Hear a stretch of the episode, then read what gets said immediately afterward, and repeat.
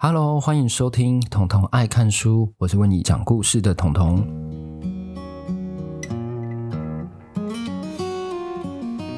好，今天来到我们的第二十八集。我觉得讲出这些数字来讲，对我来讲蛮厉害的，因为我其实都没有回去看，说我到底录到第几集，因为我刚刚是临时反应就讲说，哦，第二十八集，而且已经二十八集了，各位，而且今天还有一个很特别的事情要庆祝，就是我这个频道三个月了。有没有听到这个哩哩啦啦的鼓掌声？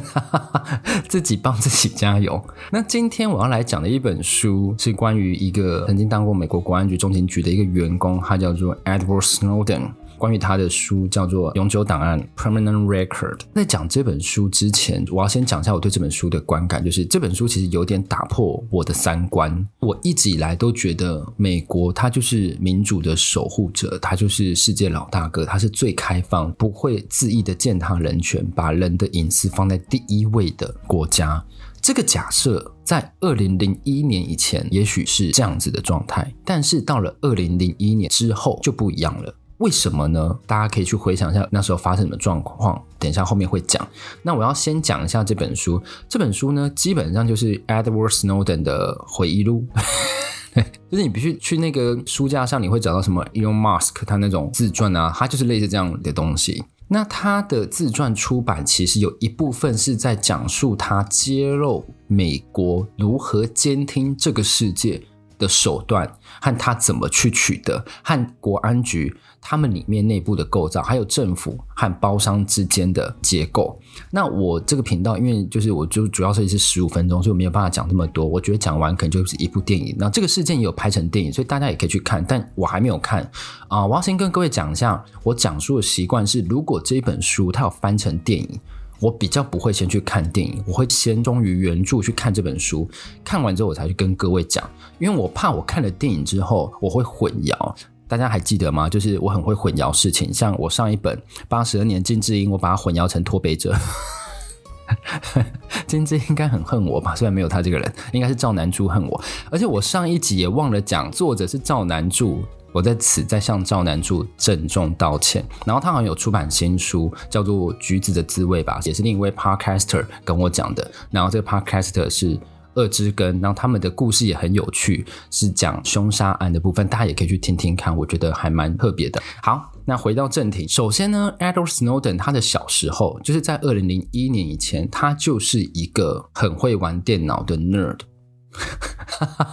他生平我讲完，他就是不太想上学，他就觉得上学很浪费时间，所以他会想尽办法的不上学。他会去想说，哎，我这个学分可能只要上几堂课，我只要及格就可以。他会去算那个投资报酬率，他算是把经济学的原理运用在如何选课，我觉得这个还蛮好的。第一个就是先介绍他的背景，他的爸爸妈妈都是政治世家，都是在政府相关单位服务的，所以呢，Edward 他从小其实就很常接触关于政府相关的资讯。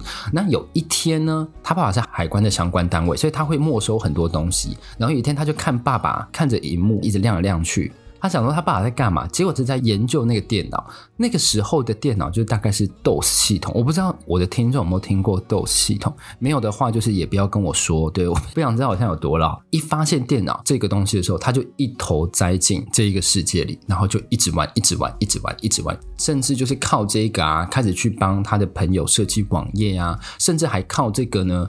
去揪出美国的某一些政府网站，他的资安做得不够，所以他从小对于资安这一块就有基本的认识。他觉得说，这种这么重大的，比如说像是核能源的制成方法，他们就大拉拉的放在网站，让大家去查询。那个时候，其实对于网络这件事情是非常初阶的概念，但是其实已经有很大部分人是可以上网的。所以 Edward 就是直接去电，就跟他讲说：“哎，你你那边塞，要赶快把它撤下。”所以这一部分就是他小时候比较重大的事迹。好，我讲完了。大概在二十一、二十二岁的时候，他决定说，他就满腔热血，他想要报效他的国家，他就是投身政府。我们都知道说，其实你要当美国的政府官员，有一件事情是很重要，就是他们会做一年的身家调查，是一年哦，一年哦。一年哦，我听到这有点傻眼，因为比如说我们去那私人企业应征的时候，他们就说他们会去做身家调查，其实我觉得他们根本也没有做身家调查，因为他们不是会让你填那个吗？之前主管的电话名称吗？我敢打赌他们应该都没有再打电话给他们，因为我也没有接过前主管打电话给我。好。经过一年的审查之后，那我们就知道说，Edward 我刚刚讲说他的身家其实很漂亮，他们政治世家，所以政治世家对于他在审核来讲会变得相当容易，因为他的关系啊那些都会比较清白一点，所以他就很顺利的进去。从这边开始才是这个故事的重点，因为我花了六分钟在讲一些不是故事的重点，从现在开始才是故事的重点，就是他如何揭秘美国监听世界大众。那我刚刚不是有说？二零零一年以前，美国是我心目中认为自由的代表，保护人民隐私的代表。二零零一年之后，为什么不是？那时候发生什么事情？三二一，好，就是九一一事件。诶，有没有？有押韵哦。九一一事件让美国开始发现说，他们的国安局、他们的中情局没有尽到收集资料，然后去保护美国人民的这个责任。所以呢，那个时候他们就在开始演你说要如何去搜集资料。首先，第一个让 Edward Snowden 发现的是 Stellar Wind 恒星风计划。那为什么你会想说，诶，他不是就是一个刚进去的小小职位，为什么他可以发现这件事情？因为他就是当那种资料管理员的那种角色，因为他总会用电脑嘛。在二零零七年那个时候，就那个时候其实很早，那时候其实应该还是用拨接的吧？大家知道拨接网络是什么吗？你不知道吗？好，拨接网络就是你按的一个东西之后，它就会嗯哦嗯嗯嗯嗯嗯，然后 就就会接通。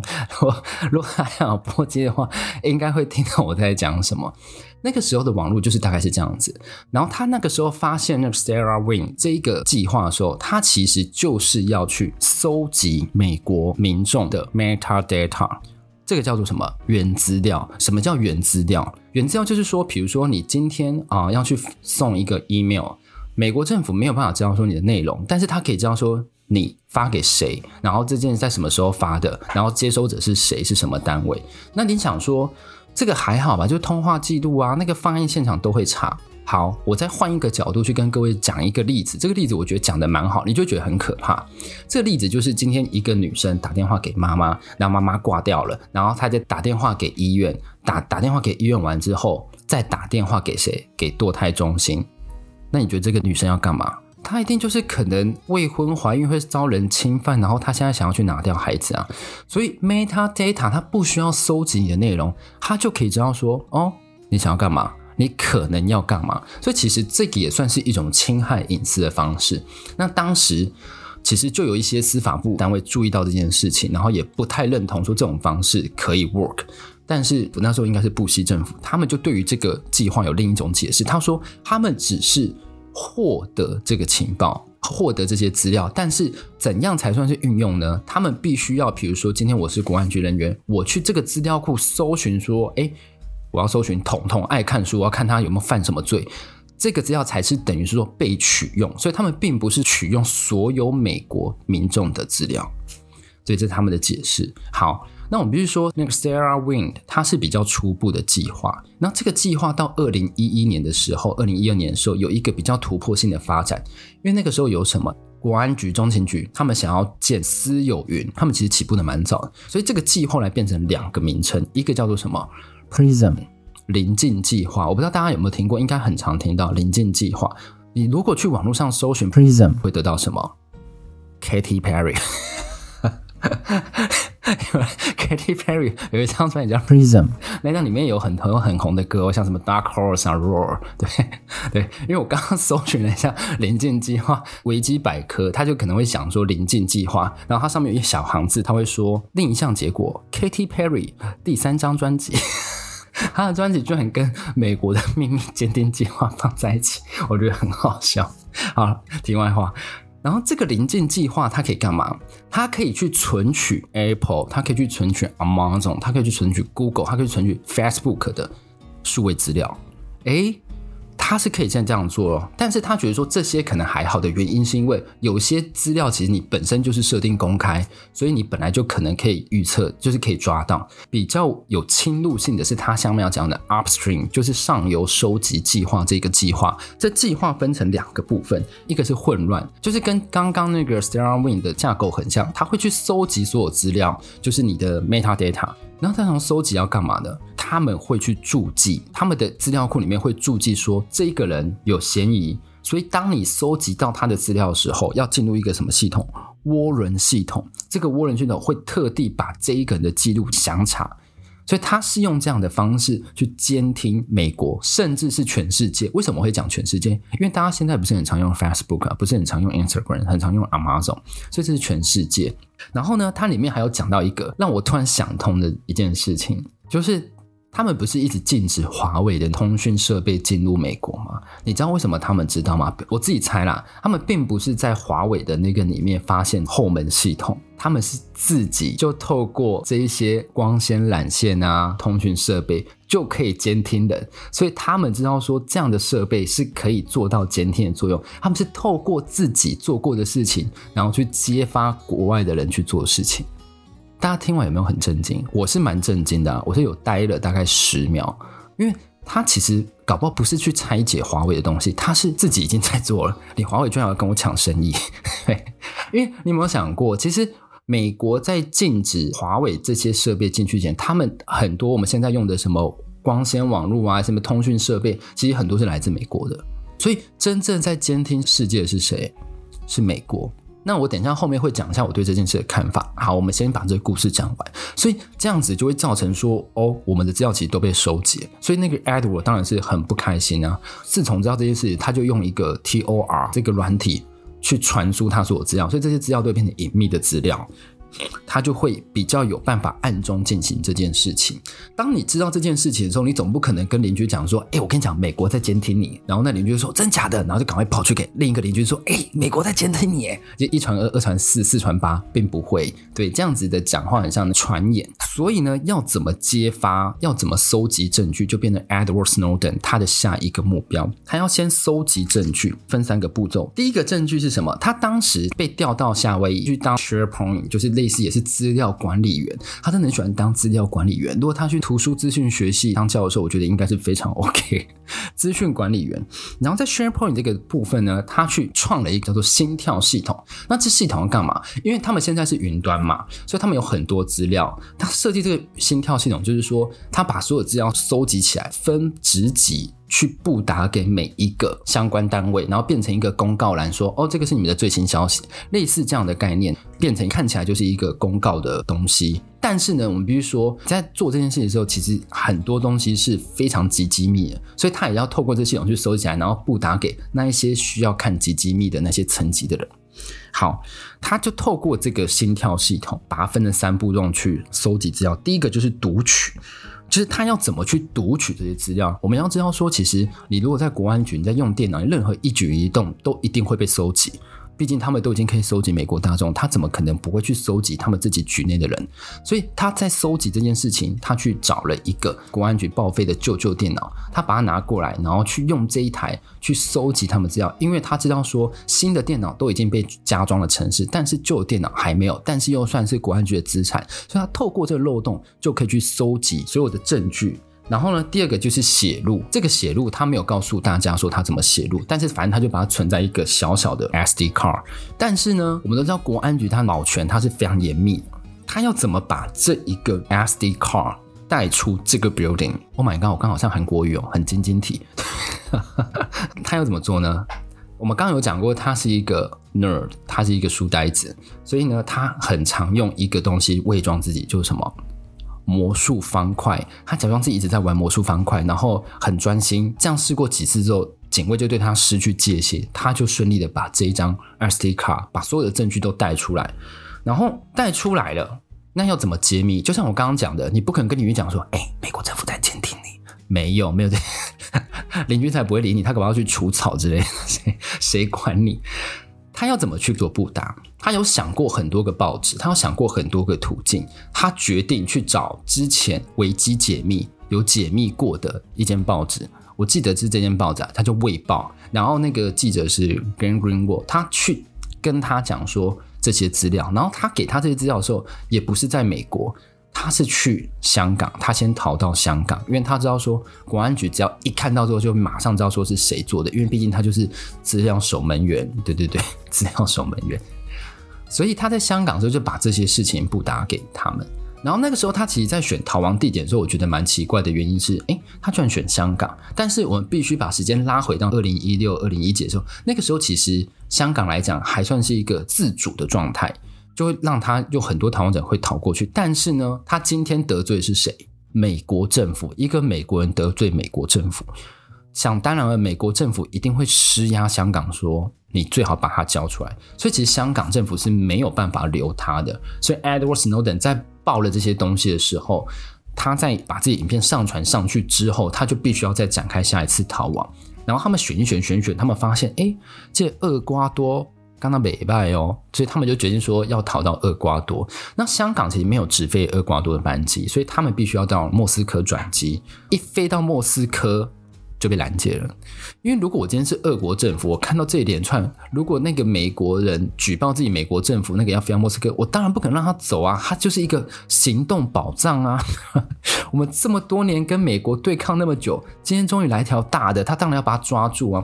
但是他抓住理由非常正当，你知道为什么？因为其实是美国政府自己把他推出去，他直接把 Edward Snowden 的护照注销，所以他就变成一个无身份的公民。他就必须久居在莫斯科，然后这个故事其实到这边就差不多完结，因为他现在哦，我去查的资料，他到现在都还住在莫斯科。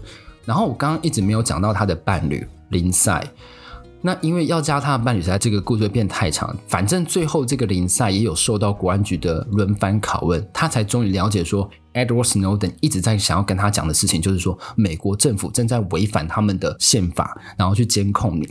然后林赛最后有飞到莫斯科跟 Edward Snowden 相聚，他们还在去逛美术馆的时候被人家认出来，还一起要拍照，然后就赶紧跟他讲说加油，